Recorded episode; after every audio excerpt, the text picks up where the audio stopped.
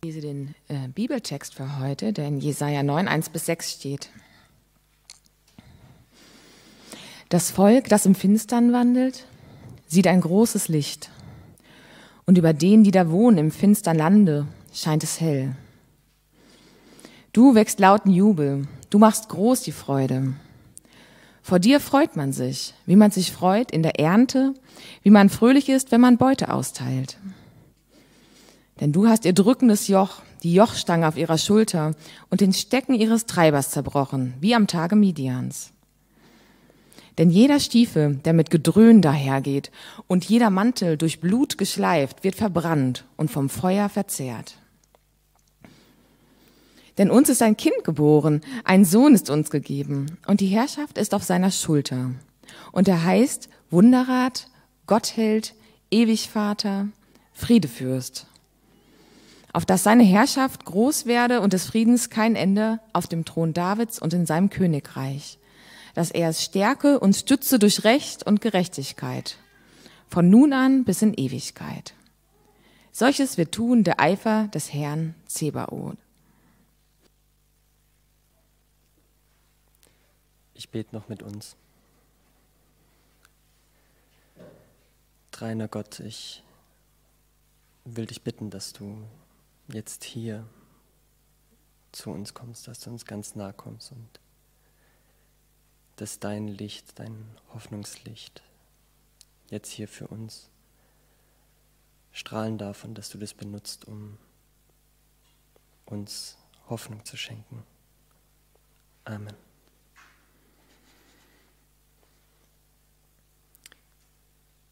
Wie schon in den letzten Wochen, wie das schon Joe und Linus gemacht haben, darf ich jetzt euch ein paar Gedanken teilen.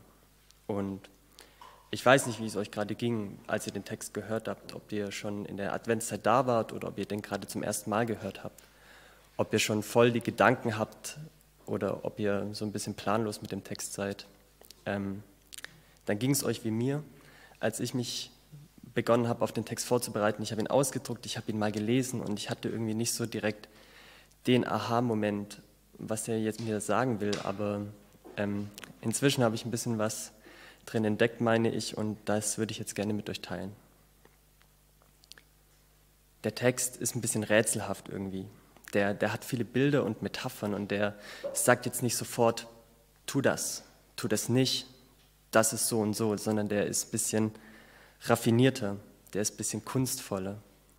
Und wer mich ein bisschen kennt, der weiß, ich mag das sehr. Ähm, ich liebe Lyrik, ich liebe Musik, ich liebe Bilder, ich liebe Metaphern und ich mag auch, wenn Kunst so ein bisschen systematisch ist und Bilder sich wiederholen. Und ich glaube, in diesem Text steckt ein ganz wichtiges Bild, ein Muster drin. Ähm, und ja, das, was das auf vielen Ebenen harmonisiert. Und das würde ich gerne mit euch ein bisschen teilen. Finsternis. Menschen, die in der Finsternis sind und die ein Licht haben. Der Text, den wir haben, das ist so eine Schrift vom Volk Israel, über 2000 Jahre alt und die waren zu der Zeit in einer Exilsituation, die waren fernab der Heimat, die wurden weggeführt und die lebten in einem fremden Land unter fremden Göttern, unter einer Fremdherrschaft und das ist passiert, weil sie gegen den Bund, den sie mit Gott hatten, immer wieder verstoßen haben. Und das war eigentlich klar, das war angekündigt, hey, wenn ihr das macht, dann ähm, hat das schlimme Konsequenzen. Und es war denen bewusst und sie haben es trotzdem getan. Und der Ort von dieser Beziehung mit Gott, der Ort des Gottesdienstes im Tempel in Jerusalem, der war weit weg. Das heißt, es ist so, nicht bei Gott sein, nicht in der Heimat sein, sondern in der Finsternis unter einer fremden Herrschaft. Und trotzdem ist da ein Licht drin und irgendwie die Hoffnung, dass dieser Zustand irgendwann wieder vorbei sein wird. Und dann lesen wir von Jubel und wir lesen von Freude und wir lesen von Jochen, die zerbrochen werden und wir lesen von Treiberstecken, die zerbrochen werden und wir lesen von blutverschmierten Mänteln, die umherziehen und von, ja, von dröhnenden Stiefeln, von Kriegslärm, von Versklavung, von auch wieder fremd, fremder Herrschaft und dem Morden irgendwie. Aber wir, darum geht es eigentlich nicht, sondern es gibt Jubel, das hat ein Ende. Das heißt, wir reden eigentlich eher von Befreiung als von Leid. Und dann gibt es in den letzten Versen noch dieses Kind, auf dessen Schultern Herrschaft ruht, ein zukünftiger König, der einmal weise, göttlich, ewig väterlich und friedlich herrschen wird. Und im Vers 6 heißt es nochmal, die Herrschaft soll groß werden. Des Friedens kein Ende auf dem Thron Davids in seinem Königreich, dass er Stärke und Stütze durch Recht und Gerechtigkeit von nun an bis an Ewigkeit. Solches wird tun der Eifer des Herrn Zebaoth. Das ist eine riesige Perspektive. Das ist nicht irgendwas, ich meine, unendlicher Friede. Das ist ein gewaltiges Versprechen. Und wenn wir mal raussehen oder in die Tagesschau-App und zu sehen, was gerade alles noch passiert, das ist was für das Volk Israel. Blieb es in der Zukunft. Das heißt, wir haben so drei Elemente. Wir haben das, die Finsternis mit dem Hoffnungslicht. Wir haben diese Befreiung in einer konkreten Situation und wir haben so eine riesige Perspektive.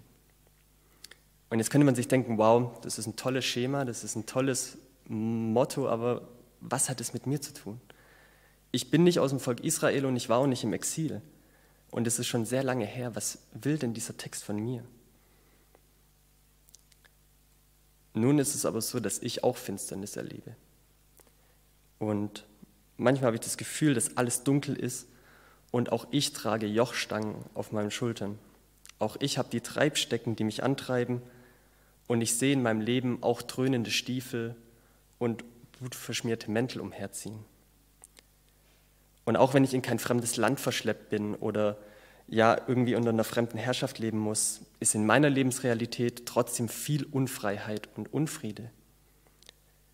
Und auch Gottesferne, ähnlich wie da beim Volk Israel. Und ich glaube, die sehen heutzutage sieht es anders aus. Die Jochstangen unserer Zeit, das sind eher so Dinge wie Depressionen, Streit in Familie oder in Freundschaften, das sind Süchte, das sind ja Angst, Zukunftsängste, Unsicherheit, Zweifel. Darin zeigt sich das. Und ich bin oft von meinen Gedanken getrieben und ich bin gestresst und dann bin ich lange wach und weiß eigentlich gar nicht mehr so warum und ich komme einfach nicht zur Ruhe. Das heißt, irgendwie bin ich auch in Finsternis. Aber gibt es auch ein Licht für mich? Gibt es auch ein Licht, das scheint in diesem Zustand? Und in einem späteren Buch in der Bibel lesen wir von Jesus und Jesus sagt von sich selber in Johannes 8, Vers 12, da redete Jesus abermals zu ihnen und sprach, ich bin das Licht der Welt. Wer mir nachfolgt, der wird nicht wandeln in der Finsternis, sondern wird das Licht des Lebens haben. Und Jesus ist einfach nicht irgendwer, sondern in Jesus wird Gott Mensch. Und als ein Kind wird er geboren ins Volk Israel. Und jetzt sagt er von sich, ich bin das Licht der Welt. Und wenn wir den hier ernst nehmen, dann meint er eben nicht nur das Volk Israel, sondern er meint mich, er meint dich, er meint ein Licht für die Welt. Und wenn wir uns Jesus Leben angucken, dann was hat er denn eigentlich gemacht? Der hat unter anderem Menschen geheilt, der hat vielen Leuten zu essen gegeben, der hat mit Leuten Gemeinschaft gehabt, mit denen niemand was zu tun haben wollte. Jesus hat in den Leben von den Menschen, denen er begegnet ist, einen konkreten Unterschied gemacht. Da ist Befreiung passiert. Aber Jesus ist noch mehr als das, denn wenn wir die biblische Geschichte als so einen roten Faden sehen, wie so ein Film, dann kommt das grande Finale, das spektakuläre Ende in dem Buch der Offenbarung. Das ist eine prophetische Aussicht auf das, wie Gott mal Gerechtigkeit schaffen wird. Und am Ende dieses Gerechtigkeitsschaffens steht ein ewiges Friedensreich. Und da ist eine ewige Gemeinschaft mit Gott. Und im Offenbarung 21, Vers 4 steht, und Gott wird abwischen alle Tränen von ihren Augen. Und der Tod wird nicht mehr sein, noch Leid, noch Geschrei, noch Schmerz wird mehr sein, denn das Erste ist vergangen. ich finde, das ist ziemlich ähnlich zu dem, was in unserem Predigtext irgendwie steht. Ein ewiges Friedensreich. Aber wie, wie schafft denn Gott das, das in der Offenbarung? Durch Jesus. Jesus wird an Ostern gekreuzigt, getötet, obwohl er unschuldig war, und er stirbt für die Finsternis, die Ungerechtigkeit, die Gottesferne der Welt. Er steht wieder auf von den Toten und das heißt, Gott siegt und dieses ewige Friedensreich das kann anbrechen. Und dann wird der Tod besiegt und alle Tränen sind abgewischt. Und wir sind wieder in, so, wir sind wieder in diesem Muster drin. Wir haben Jesus, der ein Licht in der Finsternis ist, der konkrete Befreiung im Leben von Menschen gewirkt hat und der auch eine riesige Perspektive aufspannt. Und das ist ähnlich wie bei Jesaja. Und falls ihr mal Mathe in der Schule hattet, Geometrie, ich weiß, es tut mir leid, aber vielleicht erinnert ihr euch an Vektoren. Das sind zwei Dinge, die nicht dasselbe sind, aber die das Gleiche beschreiben. Eine ähnliche Bewegung. Das ist eine Wiederholung von dem Muster. Aber für uns und wie für das Volk Israel, wo diese große Perspektive in der Ewigkeit ist, wo ist denn das Konkrete für uns? Weil das Volk Israel, das erlebte die konkrete Befreiung. Wir lesen in den Schriften von ihnen, dass sie wirklich nach Hause kommen durften aus dem Exil. Die durften wieder Gottesdienst feiern im Tempel in Jerusalem. Das war wirklich Realität. Vielleicht kennt ihr das, wenn ihr im Supermarkt seid und es gibt so nach dem Kassenbon noch so einen Gutschein, so irgendwie sowas wie 25 Rabatt auf Milchprodukte von ausgewählten Marken bei ihrem nächsten Einkauf über 75 Euro. Für, das Volk Israel, das wurde für die Realität. Das war nicht so, das war, erhalten Sie einen Gratisjoghurt. Den konnte man gleich mit nach Hause nehmen. Es war keine Vertröstung auf später. Und ich glaube, Jesus will auch uns ansprechen. Und er will das in unserem Leben, in unserem persönlichen Exil, in unserer Finsternis, will er uns auch befreien. Wie sieht es aus, wenn Jesus uns einen Joghurt gibt? Wie, wie ich schon gesagt habe, ich glaube, wir alle haben Joche und wir alle haben unsere Triebstecken.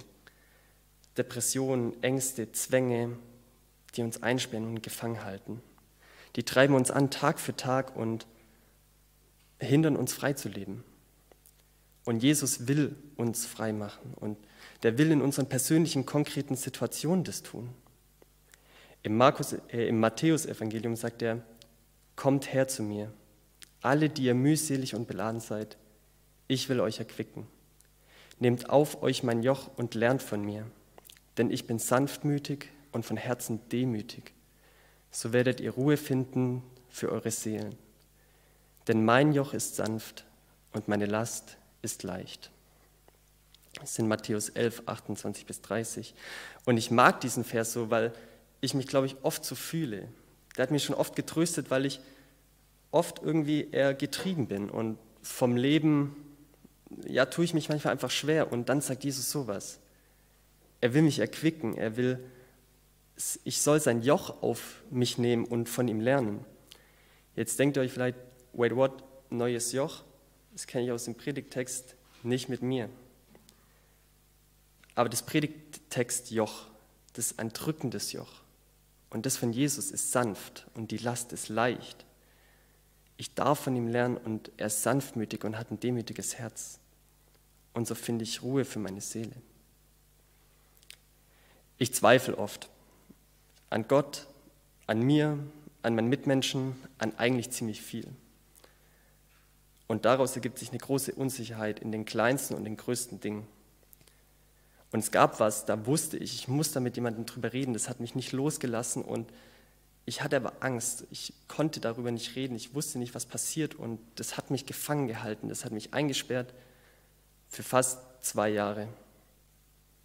Und letztens war ich an einem Punkt, da konnte ich einfach nicht mehr. Und dann habe ich das Gespräch gesucht mit einem Menschen, wo ich entgegen meiner Vertrauensprobleme genug Vertrauen entgegenbringen konnte. Und wenn ich so im Nachhinein darüber nachdenke, dann habe ich das wahrscheinlich getan, weil ich wusste, hey, wenn ich bei der Person schaffe, ehrlich zu sein, dann ist das, was da passiert, vor Gott und vor Jesus. Und da ist jemand, der mich im Glauben an Jesus unterstützen will. Und ich durfte anfangen, Dinge loszulassen. Ich durfte anfangen, mich mit Dingen auseinanderzusetzen, für die ich mich geschämt habe. Ich weiß noch nach dem Gespräch, da war irgendwas anders, da war viel mehr Friede, da war viel mehr Freiheit und Hoffnung und Zuversicht da. Und ich weiß, das ist für mich noch nicht vorbei, dieses Thema. Da muss ich noch einen Kampf kämpfen und ich muss da, ja, das ehrlich sein und das, das ansprechen und das durchgehen da. Aber ich mag daran glauben, dass Jesus da begonnen hat, mich frei zu machen. Und ich brauchte andere Menschen, die da noch mit mir sind, die mit mir beten und die mit mir reden, aber eigentlich will ich damit zu Jesus kommen. Und ich denke, dass Jesus uns auffangen möchte, da wo Finsternis um uns greift. Und dass wir in der Gemeinschaft mit den anderen, die auch auf Jesus zubewegen sich wollen und die auch ihm vertrauen wollen, dass wir da unsere Jochstangen und unsere Triebstecken vor ihn bringen können. Und dass wir darüber beten können, dass wir in der Bibel lesen können, dass wir uns mehr sehen können, wie Jesus uns sieht. Und ja, dass es uns helfen kann. Weil das zu tun, auf Jesus zuzugehen, das ist ein sanftes Joch, das ist leicht. Und wenn wir uns manchmal wundern, warum das so eine Last, überhaupt eine Last ist, an Jesus zu glauben, dann können wir uns sicher sein, dass es nicht dafür ist, uns zu versklaven, sondern dass es uns frei machen soll. Weil nicht ich das große Licht in der Welt bin, sondern Jesus. Und ihm zu vertrauen und ihm die Kontrolle zu überlassen, sein Joch zu tragen, das bringt Frieden in meine Seele. Und wenn ich es selbst von allein probiere, dann lande ich wieder in meinem persönlichen Exil, in meiner Finsternis. Gott will Frieden und Freiheit für die Welt. Und durch Jesus wird dieser Text für uns alle, für mich und dich, zu einem Hoffnungslicht. Hoffnungslicht für Friedrichshain, für Berlin, auch für die ganze Welt. Und wir sind da drin, wir sind da drin in diesem Muster. Wir sind in dem Freiheitsschaffen von einem Gott, der sich verkünstelt in der Geschichte und in seinem Wirken in der Welt und der sich bei dem allen was gedacht hat. Und er will uns in konkreten Lebenssituationen befreien.